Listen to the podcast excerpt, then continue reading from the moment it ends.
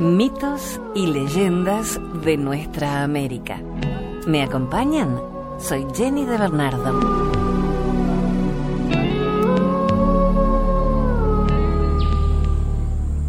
El plumaje de las aves. Una leyenda calchaquí.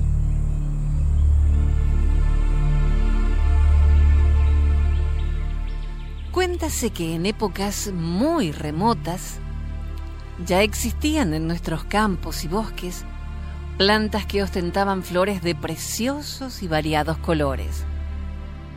Fuesen estas grandes o pequeñas, de corolas múltiples o sencillas, de exquisito perfume o sin él.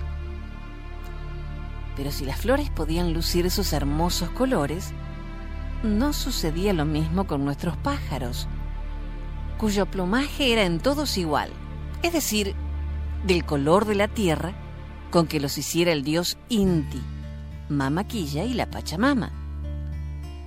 Nosotros, pensaron con toda justicia nuestros pájaros, también podemos, como las flores, lucir en nuestras plumas esos mismos colores con que ellas llaman la atención, haciéndose admirar tanto. Y como era ese deseo de todos los pájaros, poder lucir en su cuerpo plumas de bonitos y vivos colores, resolvieron reunirse para pensar en el medio de conseguirlo. Qué divina algarabía hubo en el bosque aquella mañana a la salida del sol. Apenas disipadas las sombras de la noche, se dejó oír entre el ramaje el bullicio de los pájaros al despertar en sus nidos y la inquieta charla de los que en ligero vuelo se ubicaban a la espera de las deliberaciones.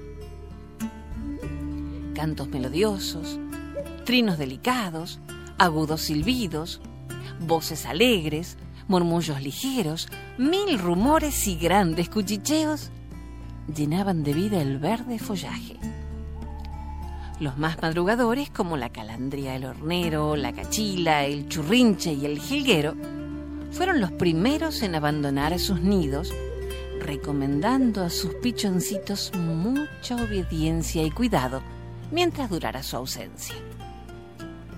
Millares de pájaros cantando todos a la vez llegaban poco a poco y aumentaban el regocijo de aquella hermosa madrugada, prestándole animación con su revolotear inquieto sobre las plantas y las flores. Jamás habíase visto más llena de alegría una reunión. El sol despuntando en el oriente, el reflejo de su luz sobre las hojas tiernas de las plantas, la frescura de la brisa, la fragancia y belleza de las flores, el grato albergue a la sombra de los árboles y la delicada armonía de los cantos de las aves. He ahí el indescriptible cuadro de aquella notable asamblea de pájaros de nuestra tierra que querían para sus plumas los colores de las flores. Cada uno de los concurrentes manifestó su modo de pensar y las opiniones fueron discutidas en el mayor orden y con perfecta educación. Algunos deseaban poseer un solo color en su plumaje, mientras otros aspiraban a muchos diferentes. Estos ansiaban tonos suaves, aquellos los pretendían muy vivos y brillantes. Pero, ¿cómo conseguiremos dar color a nuestras plumas? se preguntaban. En esto consistía el más importante de los problemas y la mayor dificultad para resolverlo. Después de discutir varias opiniones, algunos propusieron hacer un viaje al cielo para pedir al dios Inti la gracia de que pintase sus plumas con los colores con los que había pintado las flores. A todos les pareció magnífica la idea y batieron sus alitas en señal de aprobación. También idearon la forma de manifestarles su contento en el caso de que les concediese la gracia. Elevarían en su honor un himno de gratitud, uniendo todos sus más melodiosos cantos. himno que sería mucho más solemne y hermoso que aquel con que cada uno lo saludaba en la alborada de cada nuevo día. Sin pérdida de tiempo comenzaron a prepararse para realizar el viaje. Lo suponían largo y peligroso, pero estaban decididos a realizarlo, con tal de lucir el hermoso plumaje con que todos soñaran. Reunidos nuestros pájaros en bandadas numerosísimas, emprendieron su viaje en una mañana hermosa, pensando regresar antes de la entrada del sol. Dejémoslos en viaje, camino del reino del dios Inti, y mientras tanto veamos por qué algunos se quedaron en la tierra sin volar al cielo en busca de color para sus plumas. Uno de ellos, nuestro laborioso hornerito, se quedó construyendo su nido. Ya sabemos que su plumaje está muy de acuerdo con su arte de humilde y sabio constructor. Desde entonces, el hornero orienta siempre su nido hacia el sol. La tacuarita o ratona no viajó porque sus pichoncitos eran aún muy pequeños y estaba enseñándoles a volar. Desde entonces, solo canta cuando brilla el sol y lo hace mirando hacia él. El pirincho o pirirí tenía la tarea de ser útil en unos sembrados y como siempre fue tan cariñoso y buen compañero del hombre desde aquella época, se lo quiere más por bueno que por bello. La calandria tuvo por misión alegrar la soledad del bosque con su cantar maravilloso. Y lo hizo con arte tan exquisito, puso en su canto tanta gracia y armonía que desde entonces es el pájaro cantor que no tiene rival en toda América. Y hubo uno pequeñito que por ser tan pequeñito no pudo volar al cielo. Era el tumiñico. Este diminuto pajarito quedó volando inquieto y ligero sobre las flores del bosque. Parecía una grácil mariposa visitando las corolas más bonitas y vistosas. Era tal su impaciencia, esperando el regreso de los pájaros viajeros, que no se quedaba quietecito ni un instante, ni asentaba sus patitas en el suelo como ahora. Así anduvo todo el día, de flor en flor, volando delicada y sutilmente. Llegó la hora del crepúsculo. Los viajeros no aparecían. Y pasó también la noche sin que ellos regresaran el alba de un nuevo día animó el bosque con el despertar de los pájaros que habían quedado en él. Llenos de ansiosa curiosidad, revoloteaban de rama en rama, preguntándose la causa de semejante demora. El tumiñico no cesaba de volar entre las bonitas flores que tenían sus corolas salpicadas de gotitas de rocío que brillaban a la luz del sol con destellos de piedras preciosas qué había ocurrido allá muy lejos, muy cerca del reino del dios Inti, hacia el que se dirigían contentos y optimistas los pajarillos de la selva. ¿Habrían ofendido a los dioses con su audacia y tal vez recibido por ello algún castigo? ¿Volverían con sus plumitas pintadas o habrían perecido en el largo viaje? Estas y otras mil preguntas se oían entre el susurro de la fronda en forma de trinos entrecortados y murmullos confusos. Lo que había ocurrido no lo imaginaban los pajarillos del bosque. Fue algo tan magnífico y sobrenatural, tan digno de alabanza y de gratitud, que el recuerdo de aquel hecho extraordinario nos llega a la memoria cada vez que admiramos los bellísimos colores que lucen la mayoría de nuestros pájaros. Inti, Dios supremo que dominaba el aire, la tierra y el agua, considerando muy justas las aspiraciones de sus alados hijitos, decidió que ellas se convirtieran en realidad. Y la realidad fue hermosa. Veréis cómo. Estas tiernas avecillas no podrán llegar a mí, se dijo Inti. Con el calor de mis rayos se quemarán sus alitas y no podrán volar.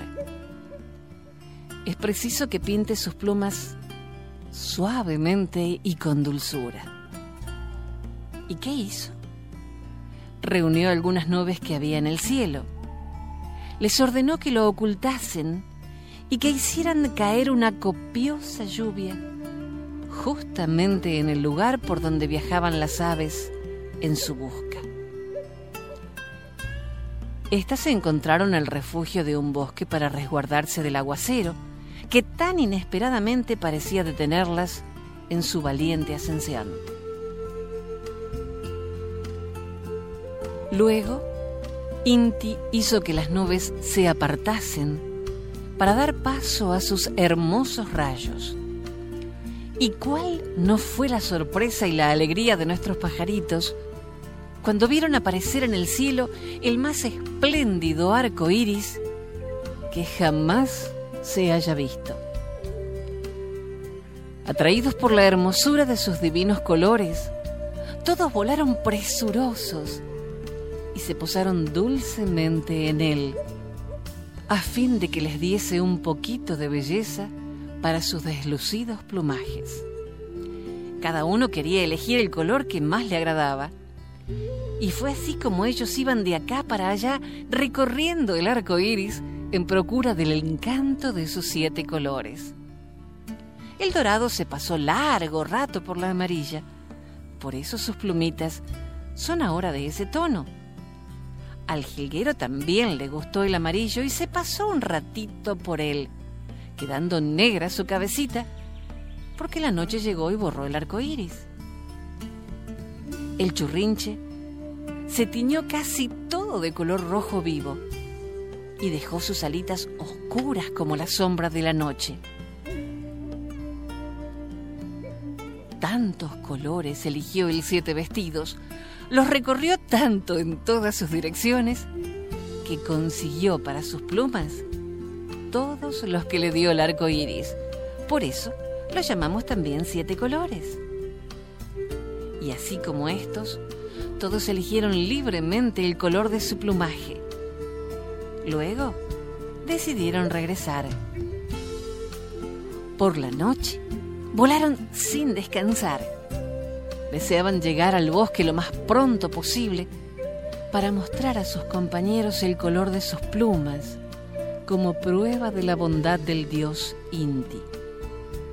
Por eso, al amanecer del día siguiente, instantes después de que los pájaros del bosque abandonaran sus nidos, mostrándose inquietos y afligidos por la tardanza de sus valientes amigos, se vio algo así como una lluvia de flores que caía sobre el verde follaje de los árboles eran las bandadas de mil pájaros que traían en sus plumas los bellísimos colores del arco iris. Y otra vez, qué divina algarabía la del bosque aquella mañana de primavera. Los recién llegados trataban de lucir en toda forma sus nuevos y vistosos plumajes, mientras algunos se paseaban coquetones dando saltitos sobre el verde césped, otros desplegaban sus alitas con toda gracia y donaire, y otros levantaban el copete de sus pintadas cabecitas. Ante tanta belleza, cuántos trinos de alabanza, cuántos gorjeos de admiración, cuántos gorgoritos de alegría, cuántos murmullos de asombro. En el barullo y confusión de la llegada de los felices viajeros, por los revoloteos de todos y los saltos y piruetas de los pichones ante fiesta tan completa. Ninguno había advertido que entre ellos faltaba el picaflor. ¿Dónde estaba? ¿Por qué no compartía el regocijo de todos? ¿Por qué no concurría él también a la fiesta de la gracia y del color?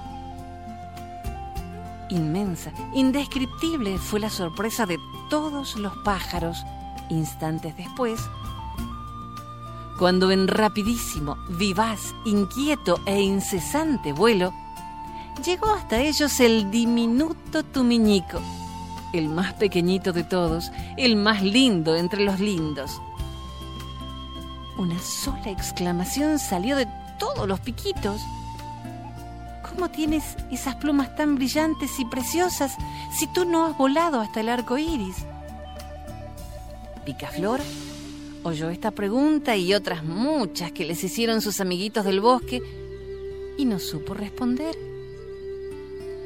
Vino en su ayuda una flor que dijo, Tu miñico tiene ahora los colores del iris, los de nuestros pétalos y los de las piedras preciosas, porque ama la luz, la miel de los cálices y las gotas de rocío.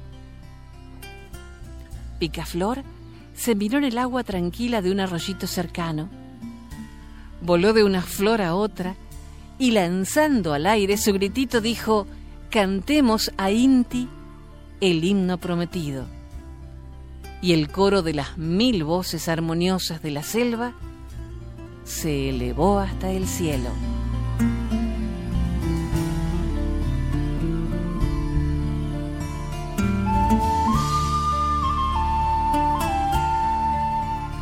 Hacemos una breve pausa y enseguida continuamos con mitos y leyendas.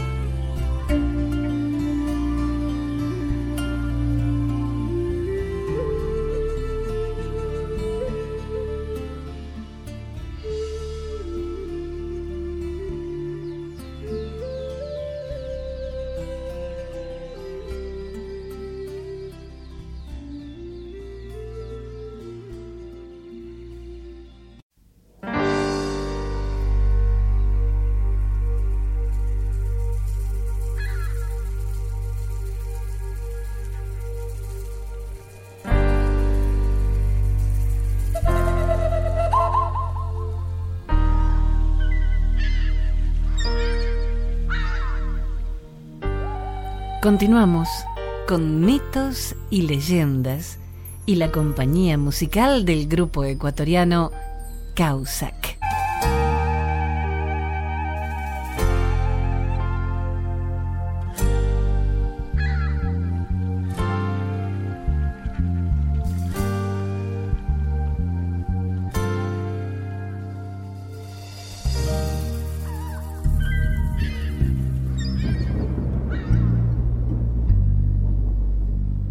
La leyenda del fin del matriarcado.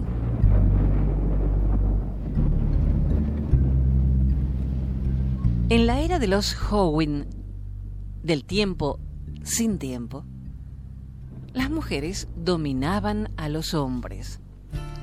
Así lo creían profundamente los Ona Selknam. Los Ona, como los denominaron los Yamana, luego los ingleses y la historia.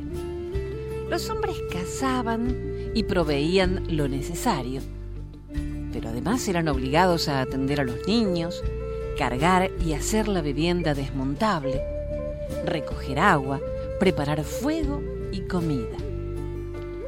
Ello en virtud de la alianza que las mujeres tenían con los dioses. El origen del poder, cuando correspondía, las mujeres organizaban un AIN para iniciar a los jóvenes.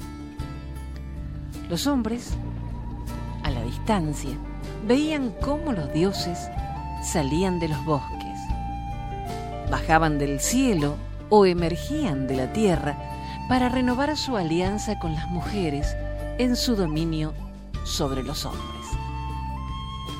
Hasta que en una ocasión, Kren, el sol, pasó cerca de la gran cabaña y escuchó reír a dos mujeres a las que pudo ver cuando se estaban disfrazando de dioses. Avisó a sus compañeros y pronto, al constatar el engaño, decidieron eliminar a todas las mujeres. Así lo hicieron.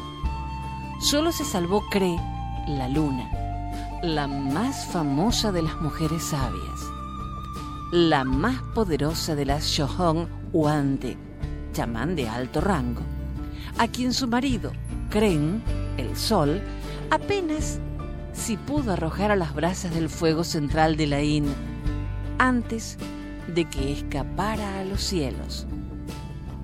Por eso cree la luna tiene la cara quemada y su esposo Kren, el sol, eternamente la persigue sin poder alcanzarla. Los hombres tomaron a las niñas no iniciadas y se fueron por el este, lugar de Temauquel, dios creador del todo. Pasaron por el norte, donde recogieron a la muerte, y se regresaron para el sur. Para entonces, los Howin se habían convertido en elementos. Shenu, el viento, Osh, la nieve, Cox, el mar, Chalu, la lluvia, y animales, Tantán, el canario, Telil, el flamenco, Sheif, el búho, Keyaishk, el cormorán, y los Selknam eran ya los seres humanos, los seres del tiempo. Un día en el que los hombres gobiernan, cazan y proveen de recursos, en tanto las mujeres transportan los bienes, erigen la casa, crían a los niños, buscan agua, preparan ropa y comida. Cuando corresponde, las mujeres a la distancia miran como en el Ain organizado por los hombres, los dioses emergen del bosque, las rocas, la nieve, para renovar su alianza con los varones, como parte del ritual del cloquetén, jóvenes iniciados, quienes en esos meses o años aprenden todo lo necesario para su vida. Entre ellos, que los dioses no son más que hombres disfrazados, enmascarados y pintados para sustentar el poder.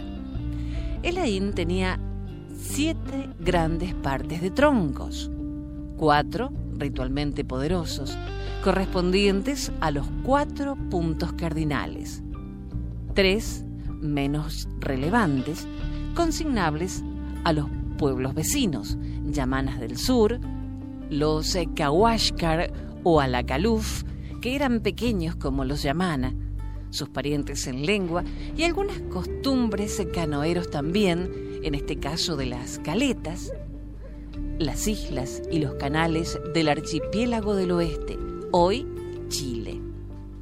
Los Aush del sudeste.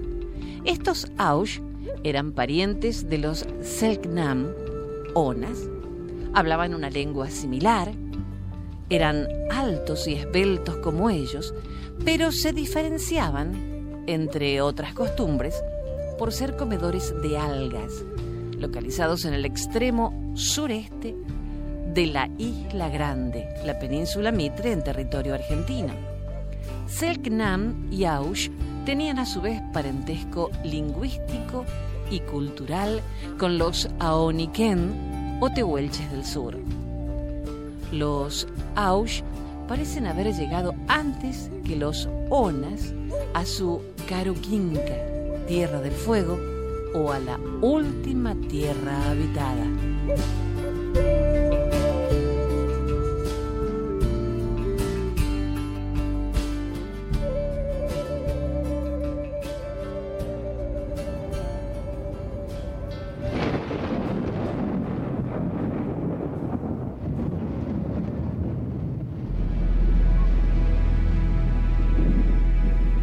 La Pincoya, una leyenda chilena.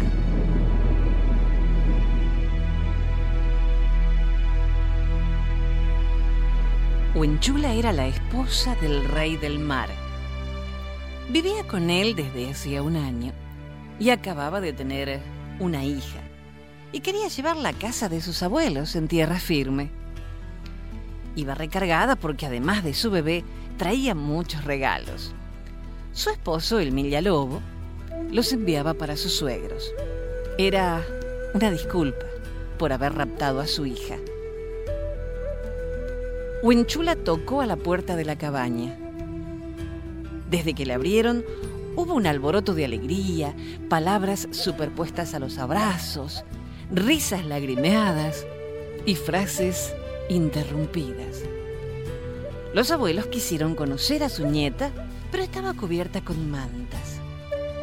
Huenchula les describió cada una de sus gracias. Les hizo escuchar sus ruiditos, pero no los dejó verla, pues sobre su hija no podían posarse los ojos de ningún mortal. Los abuelos entendieron. Esta nieta no era un bebé cualquiera, era la hija del rey del mar y por lo tanto tenía carácter mágico. Y la magia tiene leyes estrictas. Pero cuando su hija salió a buscar los regalos y los dejó solos con la bebé, por un ratito nomás, los viejitos se tentaron. Se acercaron a la lapa, que servía de cuna de su nieta, y levantaron apenas la puntita de las mantas para espiar. Total, ¿qué podía tener de malo una miradita? La beba era como el mar en un día de sol. Era un canto a la alegría. No querían taparla de nuevo. En eso regresó Huenchula. Vio a su hija y gritó. Bajo la mirada de sus abuelos, la pequeña se había ido disolviendo, convirtiéndose en agua clara. Huenchula se llevó en la lapa las mantas y a su bebé de agüita se fue llorando a la orilla. En el mar volcó despacio lo que traía. Luego se zambulló y nadó entre lágrimas y olas hasta donde estaba su marido, que la esperaba calmo y profundamente amoroso. El Minyalobo la tranquilizó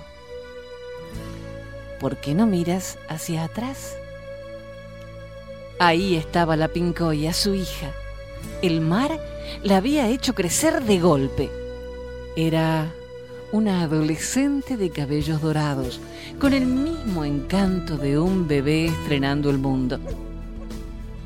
Desde entonces, la pincoya habita el mar, con su apariencia adolescente y bonita.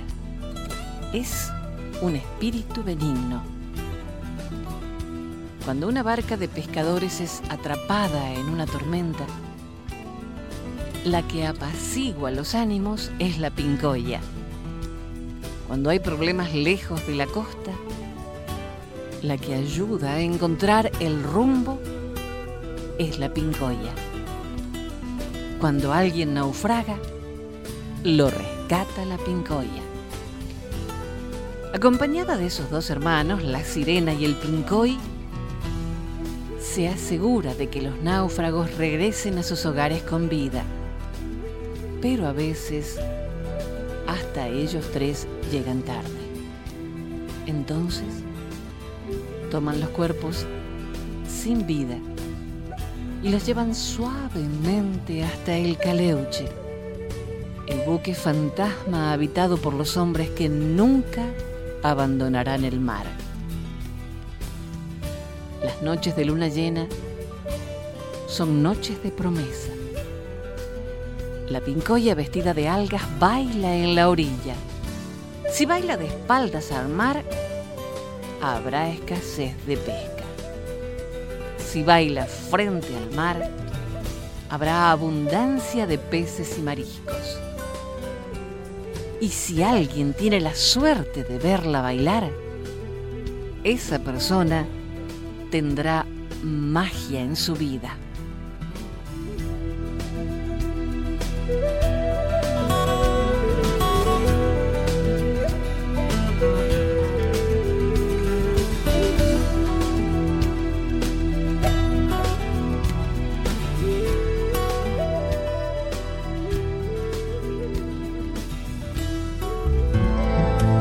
Hasta el próximo relato. Soy Jenny de Bernardo.